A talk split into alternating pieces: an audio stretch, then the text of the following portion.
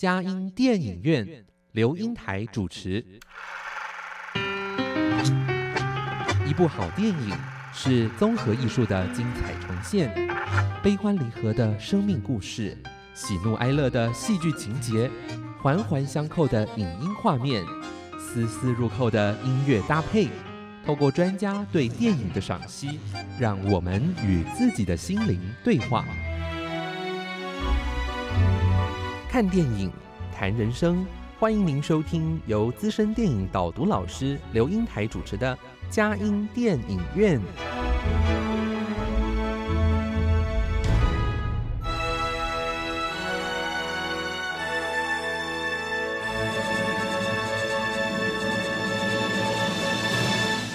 各位亲爱的听友，您好，这里是佳音乐联播网，欢迎您来到我们的佳音电影院。我是阳光丽丽美少女刘英台，在佳音电影院这个节目是在每个礼拜五晚上八点到九点，在台北 FM 九零点九佳音广播电台播出；星期天晚上七点到八点，在宜兰 FM 九零点三罗东广播电台播出。在宜兰以外。的朋友们也可以透过电脑和手机上网，全世界各地收听我们佳音电影院这个节目，带着大家一起飞向世界的每一个角落，让当地的人与事扩张了我们生活领域，开阔了我们的心灵视野。透过优质的电影，悲欢离合的情节。来让我们能够对生命醒思，激发对梦想的坚持，寻求美好的人生价值。但是，今天英台聊电影，可不是到一个这个世界的一个角落，而是一个我们想象的一个空间里面去想。哎，在动画片里面的哎这样子的导演。好，他们的设计的一部电影，让我们来分享给大家。哇，今天我们邀请的贵宾也是来过我们嘉音电影院好几次的，哎，苏翔，吴苏翔，大家好，我又来了。哎，苏翔可是呃，真的是呃少呃这个英雄出少年哈，没有不敢当，不敢当。哎对我们来说啦哈，哎，二十几岁算。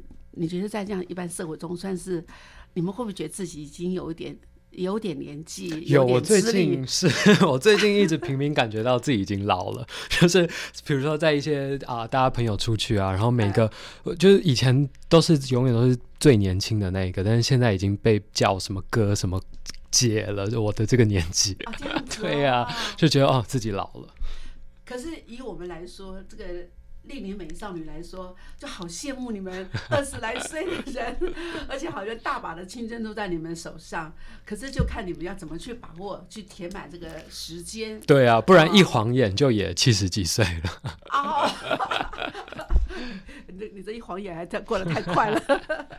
好，但不管怎么样了哈，那个呃，苏翔，我真的很喜欢你来我们的节目哈。你曾经也带过一些吐槽男孩呀，是是是。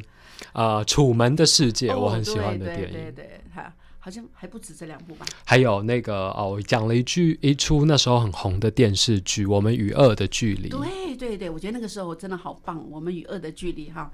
那呃，在这个当下里面，那我我在想哦，你今天好像带我们到另外一个世界当中。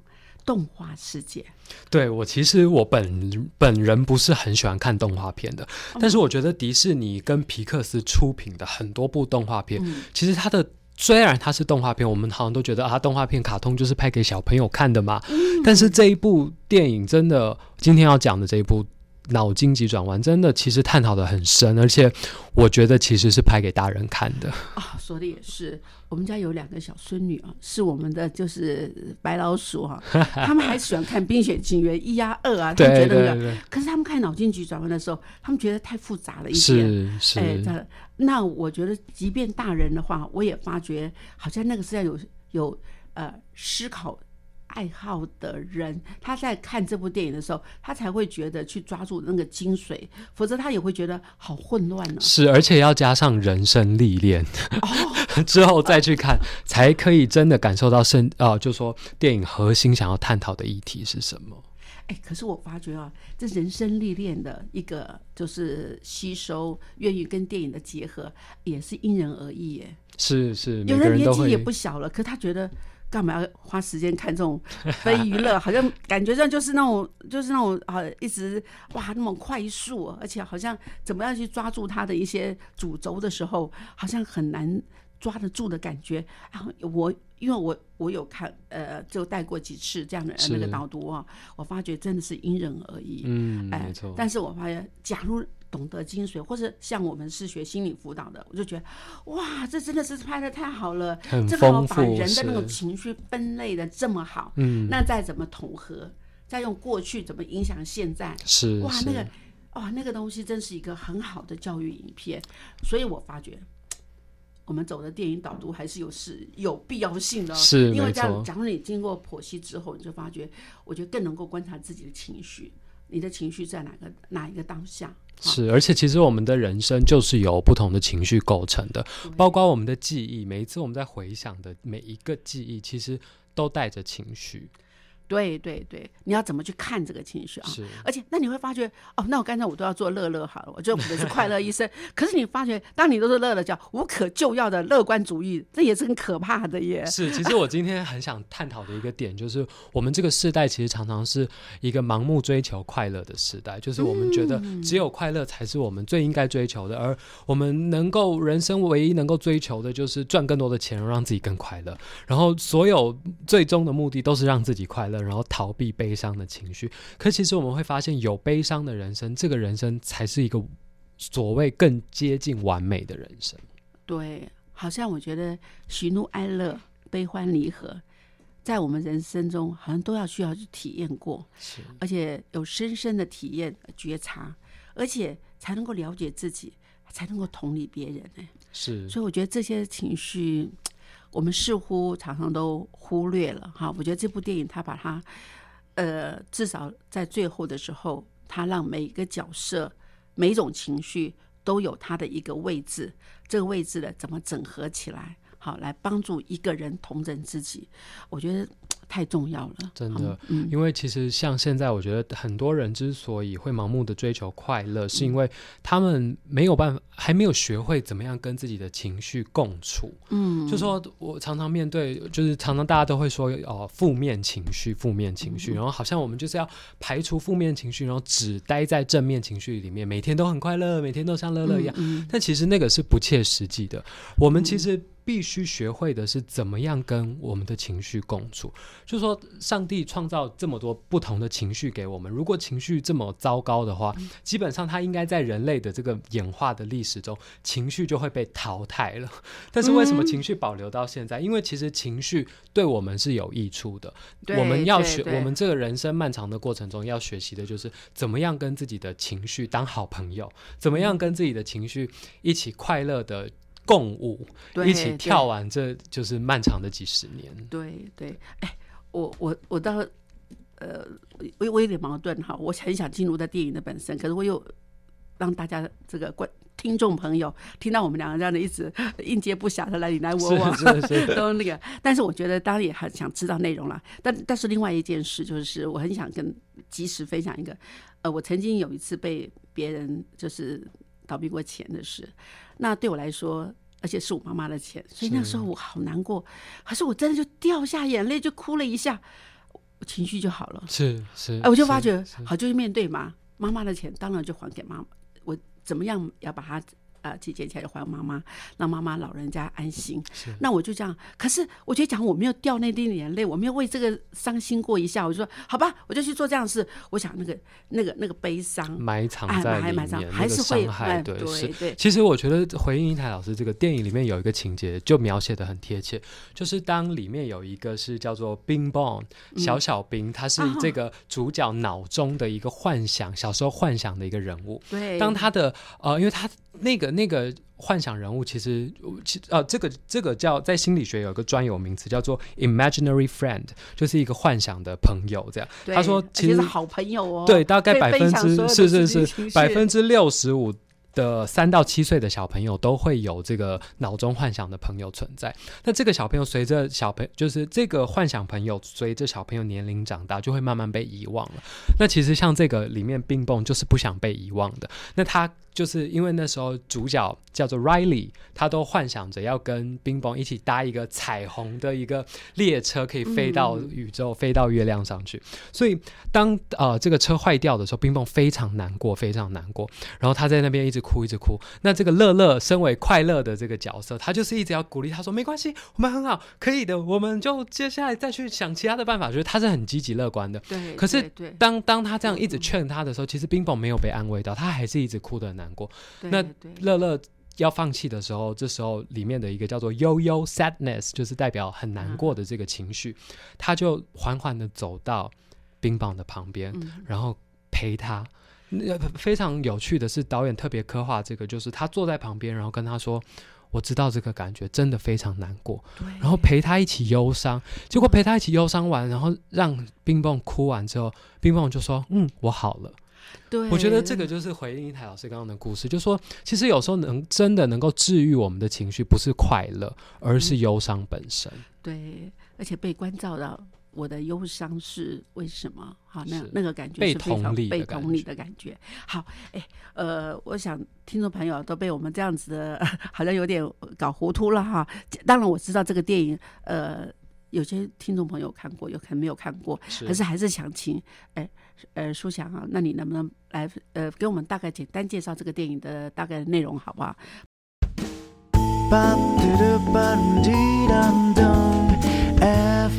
九零点九，分分秒秒守护城市心灵。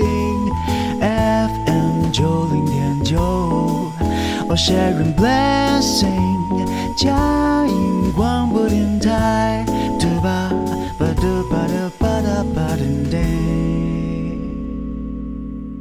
位亲爱的听友，您好，今天我们嘉音电影院，我们要呃，就是导读的是《脑筋急转弯》，呃呃，事实上这部电影哦，就是探索大脑情绪的奥秘耶。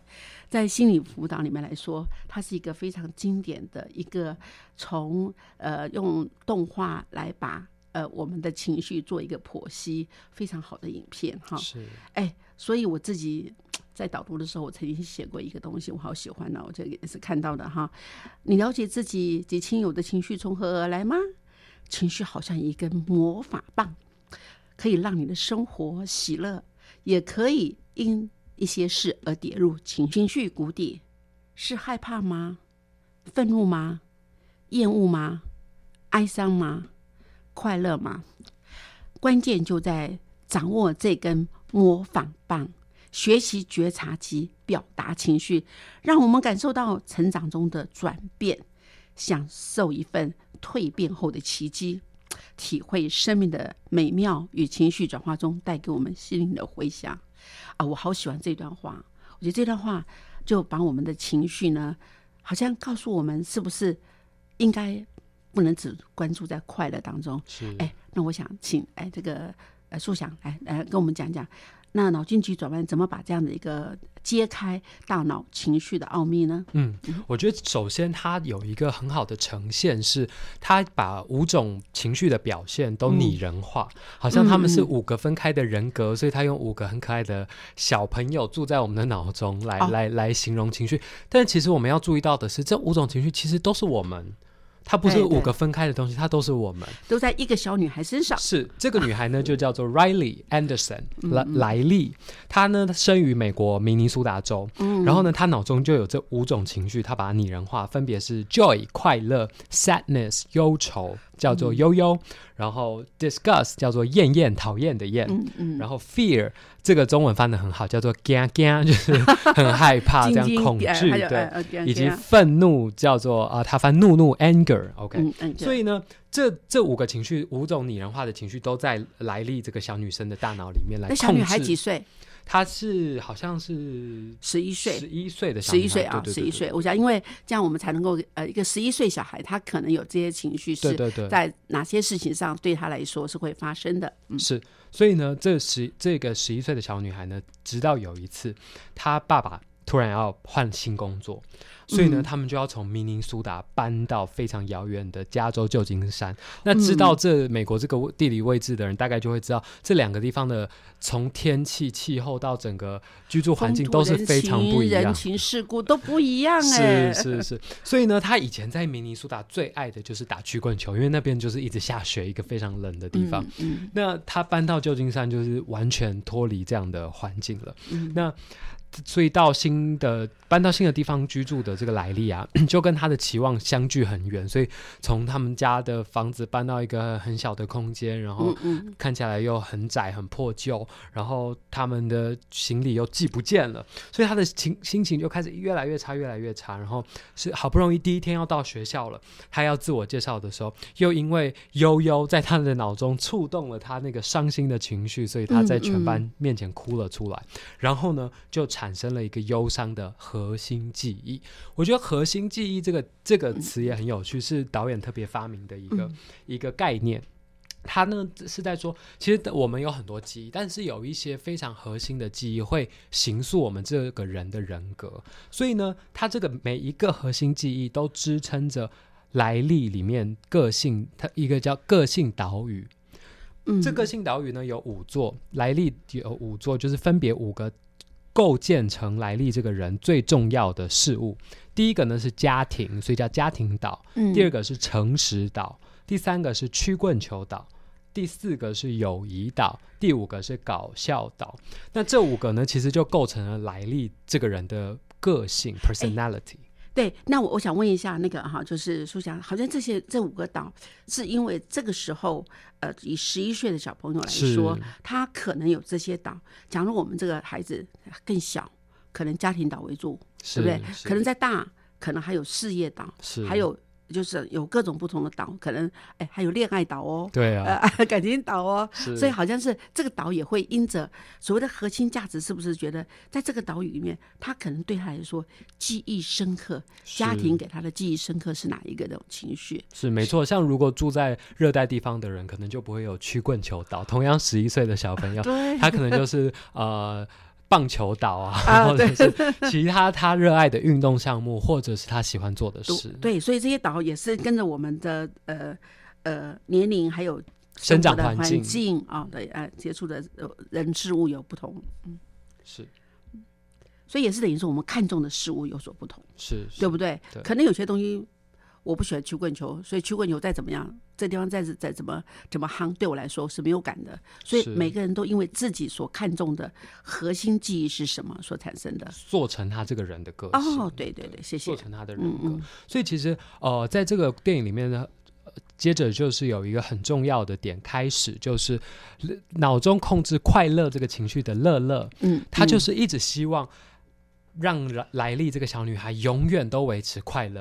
只要他有一点负面的情绪，所谓负面的情绪，悲伤，他就觉得不行不行，我要让他快乐。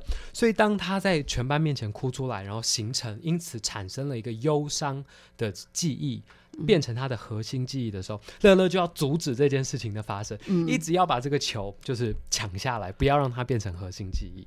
他觉得核心记忆只能是快乐的。嗯，所以呢，但是这就在他跟这个另外一个。就是主管这个忧伤情绪的悠悠争夺的过程中，他们两个就都被吸到他的大脑深处的地方，离开这个控制台了。哦，他有个控制台，对，这控制台也还蛮炫的哈。是那个控制台哇，那个虽然是一个动画处理，可是那个感觉也有一些好像科学的那种那样子的一个脑神经科学的背景的背景，嗯。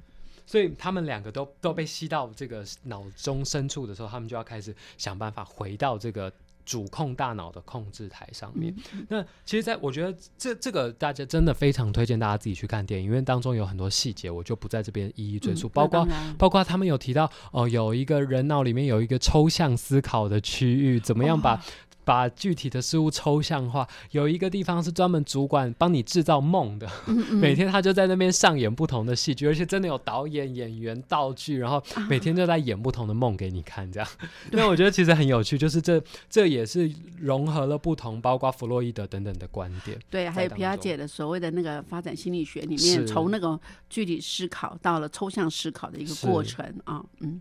是，那最后当但但是当这个乐乐一离开这个控制台之后，他就没有快乐的这个情绪了，所以只剩留在大脑总部的怒怒厌厌和嘎嘎这三个情绪。那你想想看，一个人只有生气、讨厌事情和很惊吓的人，就是会处于一个很所谓我们很负面的状态里面。所以呃。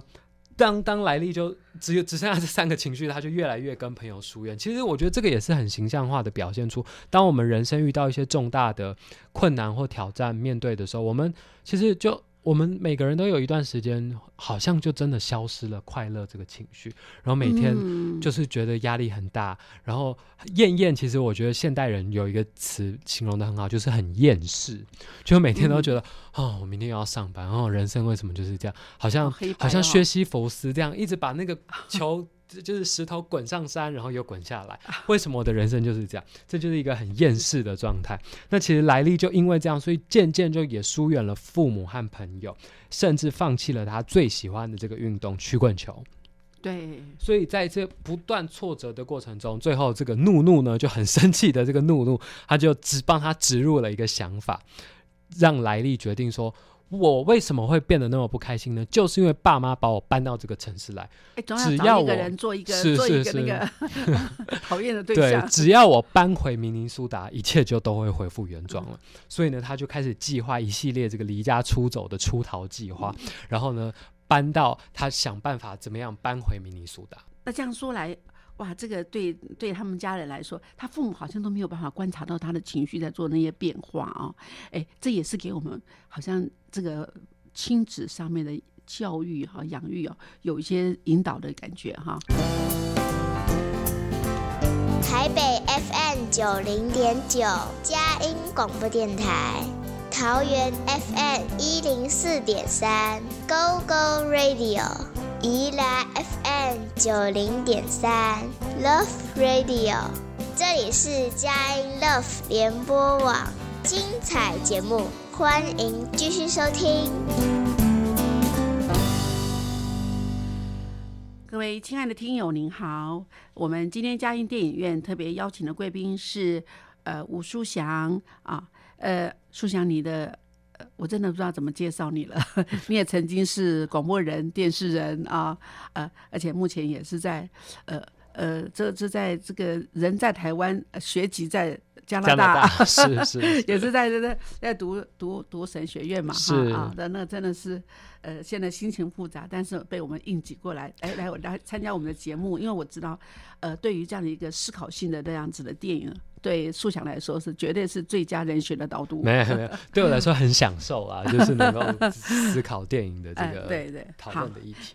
哎，那我们家哎呃莱利他怎么样？离家出走成功对，刚刚讲到离家出走，然后呢，他就开始他一一系列的这个出逃计划。首先，他要买票。买票呢需要钱，她十一岁的小女孩并没有那么多的钱，于是她就想到说，我可以去偷妈妈的，所以呢，她就开始要去偷妈妈的钱。那大家刚记得，我们其实有讲到说，形做成来历的这个人格有五个非常重要的岛屿，包括家庭岛、诚实岛等等。那在他偷妈妈钱的这个瞬间，他的诚实岛就崩塌了。就其实表示说，我们其实我们本来塑成我们这个人格很重要的一个是诚实的这个个性，在这个时候就崩塌了，因为他偷了妈妈的钱。那他在偷妈妈的钱之后，他就要开始要出逃到出逃到啊，回到明尼苏达去找他的朋友们。那这这个这个部分很有趣，是就分了两个部分，一个部分在演他实际生活中要出逃，打啊买票做走去。公车站坐公车的这个这个情景，那另一方面就在他的脑中，他的脑中，他的快乐情绪乐乐跟悲伤的情绪悠悠两个还在很努力的要回到大脑的总部。那其实，在这个过程中，就是当他们就说，因为他诚实岛崩塌，所以导致他脑中的这个呃列车要行经的轨道也跟着崩塌，于是他们就没有办法回到回到大脑总部，乐乐跟悠悠就没有办法回到大脑总部。那这个时候呢，悠悠就。啊，乐乐也在要想要回去的过程中，刚好碰到管子断裂，所以他就掉进了一个记忆垃圾。我觉得这个记忆垃圾也很有趣，他就是说，其实，在我们长大的过程中，多少有一些记忆就会渐渐被我们遗忘，对我们来说不是这么深刻的记忆，其实会被我们慢慢遗忘。那这个垃圾就是我们。遗忘了的记忆，哎，有时候我们会在做梦的时候梦出来，哎，是是是是，潜意识的部分，对对对。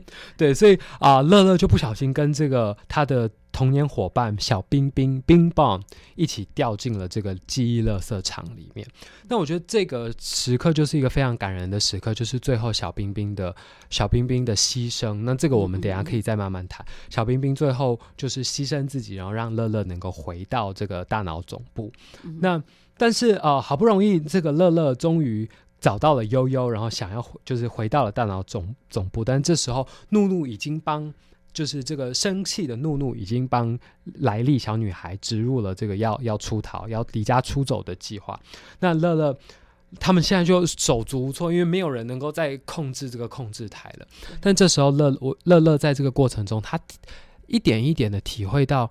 原来悠悠这个忧伤的情绪对小女孩来说是这么重要的，所以当这个关键时刻，他就把这个决定控制权交给悠悠，说：“来，悠悠你来。”然后想不到悠悠真的。重新恢复了来历的情绪，让他能够回到家。那其实这是除了刚刚那个小小兵牺牲自己是第一个让我落泪的片段。第二个真的让我落泪的片段，就是莱利回到家，跟他爸爸妈妈三个人抱在一起哭了一场。那一部哦，整个电影只有音乐，然后三个人就是很真心的抱在一起，三个人一起哭。我觉得那一个时候真的。非常的感人的点在于，莱利面对了他这个忧伤的情绪，然后甚至他不只是面对他表达出来，他跟他的父母说：“我真的很难过，这一切都跟我想的不一样。”他表达出他一直一直累积在他情绪里面的那个负面的情绪。其实我们可以记得说，他当当初在很多负面情绪的过程中，他都是用转念，我们所谓的转念来压抑自己那个忧伤的情绪，说没关系，我们就快乐起来啊，我们就来打曲棍球。可其实那个那个情绪都埋藏在他的心里面，没有。表达出来，但是在他这个放弃离家出走，回到父母身边，抱住他们痛哭的时刻，他表达出来了。他说：“爸爸妈妈，我真的很难过。我这一切，我离开了我原本喜欢的环境，我熟悉的朋友，来到这个如此陌生，让我感到如此不舒适的城市。他爸爸妈妈也是在那个当下，才第一次。”听到女儿的情绪是什么？知道女儿在意，为什么她会这么不适应这个环境？哎，我觉得这也是给父母很大的提醒。没错，所以好像当孩子真的是不是一直要在快乐之中，当他的忧伤的时候，可能真的要去静下来，倾听他内在的声音是什么。我觉得，尤其是华人的父母，有时候很不擅长面对儿女的负面情绪。嗯，当儿女一生气或哭的时候，我们就觉得。要把他们压抑住，然后要跟他们说快乐啊，快乐啊，或者是我们就想别的啊。我们为你好啊，我们才做这样的事情啊，我们也迫不得已搬家的啊。对 对对对对，所以我觉得这里的很很棒的一个提醒。哎，那后来呢？哇，我们在想这个呃，大脑总部这被这三个人，这个都是一些比较彬彬悠悠，这个呃，就是燕燕跟怒怒哈，呃，嘴控控制的时候，那怎么办？他们回到总算回来了吗？对，所以当乐乐跟悠悠回来，然后帮他们解决这一系列的问题，然后让让莱利再一次的在忧伤之中看到他从小到大成长的阶段的时候，我觉得对莱利来说是一个治愈。我们常常说，我们这是一个需要被治愈的时代，就是我们有很多的怒气，我们有很多各样的情绪都没有正确的。智慧的表达出来，然后，所以我们就会像像莱利一样，其实是一个呃失控的状态，然后他的快乐也因此消失。所以在悠悠重新帮莱利装回这个核心记忆，然后让莱利跟父母关系得到和好，然后也被安慰、被体谅、被同理之后，反而莱利开始适应了旧金山的生活，然后。更重要的是，我觉得里面很有趣，里面就开始那个大脑的工人就出现，帮他打造一台更升级的控制台，可以有更多的情绪，而且同时本来来历的情绪，一颗球只有一个一颗球都代表一个记忆，嗯这个记忆都只有一个颜色，就代表只有一种情绪。比如说，这颗球就是快乐，这颗球就是忧伤。但是我们可以经呃，在这一次的事件之后，莱利变成他的每一颗球有好几种颜色，这颗球同时有忧伤的情绪，同时有快乐的情绪，同时又有呃可能有讨厌的情绪在里面。我觉得这就是一个人成长的过程，他的情绪不再是这么的单一，他可以看到他的情绪其实是很多面向的。他在这个多面向的过程中，他的情感生活也变得更加丰富。哎，这里我也看到一个东西，就是哎，不只是小孩子来历十一岁有他的这样子一个大脑总部五种情绪的变化，哎，他的爸爸妈妈啊还有这也个都有各自都有各自各自有最后里面那一只狗、一只猫里面都有五个五五个情绪在控制它。对对对，哇，在这当下里面，我们就发觉啊，好像去尊重别人，可能在当下这什么样的情绪，怎么我们去面对？哎，我觉得这也是很大的提醒，哎，是，所以我嗯们不只要跟自己的情绪学会共学习共处，嗯我们要学习跟别人的情绪共处。对我觉得这是华人家庭在很多方面都需要去面对的。对，当别人真的不快乐的时候，我们出去玩，我们要怎么样？尊重他，可能听他，是啊而不是说哎，对，而不是说那我们就怎么去玩就好了，就什么事都忘记了，对忘得记吗？事实上还是会在被了解才最重要的，是了解就是一种医治哈。哎，后来呢？哇，这里面太丰富了哈。你觉得在这部电影后来，哎，真的导演想教了给大家的是什么？我觉得第一个就是，我觉得导演很想要陈述的是，其实没有所谓的负面情绪，因为情绪都是重要的。然后我们常常觉得只有快乐才是对的情绪，好像悲伤就是错的情绪，所以我们应该要避开错的情绪。可导演一直整部核心都让我们看到说，悲伤。对我们来说，人来说是多么重要的一件事，而没有悲伤就没有快乐。我觉得导演在让乐乐这个角色快乐的过程中，他体他自己乐乐自己体会到说，他看到那个球，哇，每一个看似快乐的球都是从悲伤变成的。嗯，那这里面我看到怒怒需要的时候也要适度的去发泄脾发泄自己的情绪，是是，对不？对？哎，这样这样可以避免我们犯错，可能受伤，对自己危险的事一种情。对人的保护。对人的保护，它的也是有必要性的哈。那当然，我们那个呃所谓的呃还有燕燕，哎，也适度的尊重我们可能呢，可能当我们接触以后，这燕燕呢可能也会不见了。是好，好，那我们在在听一段音乐之后，我们再来说这些导演到底要在我们这样子的一个电影当中给我们人生什么样的启示？是。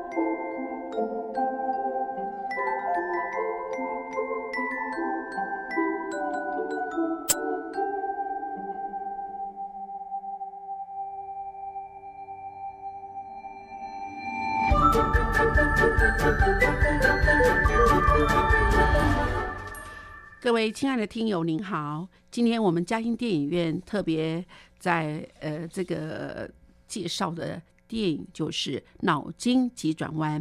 呃，树祥，哎，刚才我们在提到，好像这五种情绪哈，呃，津津悠悠、乐乐厌厌、怒怒，在我们的生命中好像都有它呃必须存在的一个呃一个位置，而这些位置对我们来说，怎么样去做一个？同整融合，好，而且我们甚至尊重自己，了解自己，也去了解别人，好像很重要。是，嗯我觉得其实我这一部电影看完呢，我第一个想到的人是圣经中的大卫。啊大卫在他的嗯很多诗篇当中都有这五种情绪耶。他在呃每一节诗篇当中，他表达出他那个极深刻的悲伤，嗯，他写的诗真对是好非常悲伤就是很让可以让我们那种锥心刺骨的痛，然后感受到他在那个、在那个忧伤之中，我的心何等的忧伤，等候等候神。那、但是马上他又变得很喜乐的赞美神，嗯。然后要弹琴歌颂跳舞赞美神。但是下一秒他可能又变得很惊恐，就是所谓的嘎嘎，就是他就说 我的敌人追赶我如此，就是他这是在他的一直扫罗追赶他，然后他一直在逃难的过程中。嗯对对对，然后其实他也有很生气的时候，说：“上帝，你什么时候才起来制裁那些作恶的人？”这是他很怒气的时候。所以我觉得，其实大卫其实就是一个情绪狂人，就他是一个充满这五种情绪、被这五种情绪包围的人。但是为什么我觉得大卫可以写出这么多诗篇，然后包？你看，我们是几千年之后的人，都还可以在他的诗篇当中被、被安安慰、被被同理、找到共鸣，是因为其实这就是上帝创造我们的情绪，上帝给我们这不同的情绪，都是要在我们让我们在这五种情绪当中更认识他，然后更多学习。所以当大卫这么这么直接、这么深刻的表达出他的每一种情绪的时候，其实他就在上帝的里面得到医治了。嗯，对，以至于最后上帝甚至说大卫是合他心意的人。我觉得就是因为很重要的是，我们应该要学习大卫的这种把情绪适当的表达出来。我觉得我们华人的文化常常是否定情绪的，是要希望我们压抑自己的情绪，不要把它表现出来。最好都是呃，外面还是要看起来很快乐，然后甚至呃遇到很难过的事，也不要说因为家丑不外扬 等等等等。但是以和为贵呀。对对对，以和为贵，就最好大家都是呃笑嘻嘻的，然后表现出就是跟彼此都很很快乐的样子。嗯所以有时候在想，心理健康也就是要真诚一致的表达自己的情绪，是但是在表达的过程是不要去伤害别人。是，对，好，主要只是站在自己的立场上，哈，就是呃做这样的一个情绪的表达，是要有智慧的有智慧的说法哈。好，哎哎，这部电影哦不得了耶，得过二零一六年四十三届动画及奥斯卡最佳编剧、剧本还有配音奖，哇，那个配音也是棒的不行哦。真的最高荣誉的什么八十八届金像奖最佳动画长片，嗯哇，真是了不起！哎，但是呢，这部电影啊，你觉得还有什么让我们可以学习的？我觉得我刚刚有提到一个，就是说我们盲目的追求快乐，其实是因为我们没有看到说。呃悲伤的重要性。嗯所以我觉得这部电影非常推荐大家看的，就是让我们知道说悲伤是一件多么重要的事。包括我刚刚提到的悠悠这个角色，他虽然是忧伤，可他其实是最好的咨商师。嗯当这个呃冰棒非常难过的时候，是悠悠安慰了他，而不是乐乐。我们常常都觉得一个人忧伤就是要带给他快乐啊，但是这个悠悠的同理，却是真的可以安慰到这个。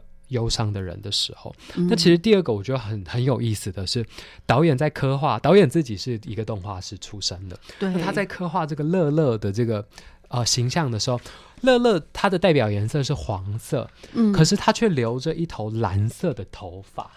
哎，我觉得他这样说来，好像蓝色代表忧郁耶。是的，就是蓝色明明是悠悠的颜色啊，悠悠的头发到全身上下都是蓝色的，但是乐乐却有一个蓝色的头发，所以我觉得其实就让我想到说，其实不带有。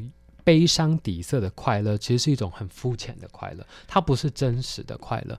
然后我特别啊、在那个卡尔荣格是一个瑞士的心理学家，也是分析学者，呃，分析心理学的创始者。他也讲到，他就说，Every 的 happy life cannot be without a measure of darkness，就说其实每一个快乐都是带有一个深层的悲伤的。那他说，and the word happy。Will lose its meaning if it is were not balanced by sadness。就说这个快乐如果没有悲伤作为它的平衡，它就会失去它自己的意义。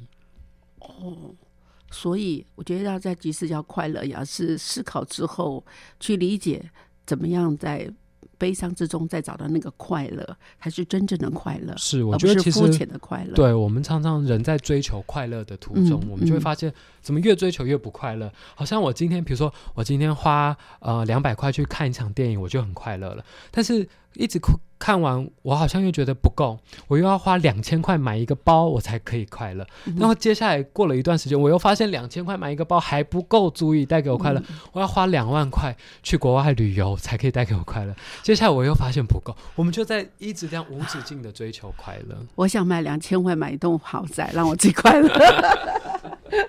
是，但当我们发现两千万的豪宅也没有办法满足我们的快乐的时候，对不对？就像我们想想看，就算你已经达到世界首富了，比尔盖茨或者是现在的可能是贝佐斯，亚亚马逊的贝佐斯，难道他一辈子都只有快乐的时候吗？他已经是嗯全世界最有钱的人。对他绝对是在快乐给人家看，忧伤在自己的心里。是嗯是是，嗯哼所以其实我觉得常常，嗯，我们其实有很多心理学者或者宗教宗教人士都在探讨说，到底什么是快乐？其实快乐是找到你生命的意义。嗯怎么样找到生命的意义呢？其实很多最后最后很多心理学者啊等等都同意的是奉献。这个奉献就是当我们在牺牲自己，然后成全别人的时候，才是我们真正找到生命意义的来源。所以我觉得这个所谓为他者而活的生命是非常重要的生命。我觉得这个在耶稣的身上有最好的示范。嗯那其实我们我们在试图建立一个没有悲伤的世界，这个嗯本身是一件最悲伤的事。不可能没有没有悲伤的世界。是呃，我们是在做一个柏拉图式的一个这个缘木求鱼的幻想而已。是是嗯嗯是，所以其实我觉得在里面我们可以看到小小兵也带给我们非常就是这个想象的朋友，嗯他最后牺牲自己成全乐乐，当他知道一次两次我们都飞不上去，只有我牺牲了让他飞上去，成全他，因为他知道这个主角，他爱这个主角，他爱这个小女孩，他知道说这个小女孩需要快乐的情绪胜于需要他自己，所以他牺牲自己，让自己留在记忆垃圾场。我们知道待在这个垃圾场的下场就是被忘记，嗯就是嗯所谓的死亡。那他牺牲了他自己，成全这个快乐，是因为他爱这个小女孩胜于爱他自己的生命。我觉得这个对我们来说都是很大的提醒。我们什么时候真的爱另外一个人胜于爱我们自己的生命的时候，我们就会找到我们生命当中最大的快乐。嗯，哇，这个小冰冰哈、在这里面当然是呃导演他设计的一个人物，是和这个人物好像给我们的感觉，好像在我们现在的生命中他是不重要的，可是他在我们成长过程中是很重要的。但是在这个时候，我们是不是也可以想，我们身边的有些人，我们在一个好像站在他的呃肩膀上踏上去以后，我们常常就忘记他曾经是对我们很有恩的人是啊、我觉得这个真的不要忘恩负义的是的感觉。但是我想这也只是一个呃呃一个导演的巧思创意哈，嗯让我们在想我们要有一个感恩的心啊。好，那不管怎么样，最后我想你想要跟我们的。这个呃，听众朋友来讲说，这么这么有深度的脑筋急转嗯弯，经过你导读的话，我想大家都在看这个电影的时候，就不会有抹杀杀的感觉了，而且去剖析自己。是是哎，但是我想，不管怎么样，我们还是觉得乐乐还是掌控掌控了这个大脑总部哈，他在带着大家啊。毕竟呃，喜乐的心乃是良药，忧伤的灵是枯干啊。是但是好在那个喜乐不是就是哎呀就是这样的，这毫无毫无思想的说就是要快乐，就是快乐，而且不去去去关照自己其他的情绪。是我觉得这是一个很大的提醒，好吧？那真的谢谢今天。呃，呃赶快在把握苏强出国之前，赶快来跟我们的 听众朋友来呃来分享这部很有深度的动画片。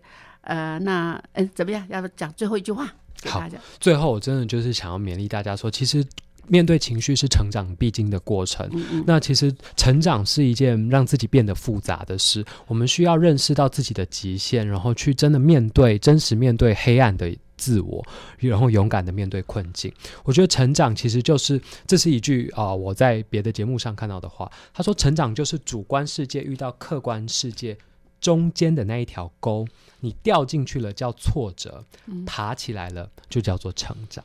哦，太好了，好，呃呃，我们要记得这句话，我们要真实面对黑暗的自己，跳进去是挫折，成呃，这个呃爬起来就是成长，因为我们大家都在挫折中呃成长出来。是好，那谢谢大家收听我们今天的节目哦，啊，祝福大家呃在这个礼拜当中平安喜乐，下个礼拜空中相见，谢谢。When I am down and oh my soul so weary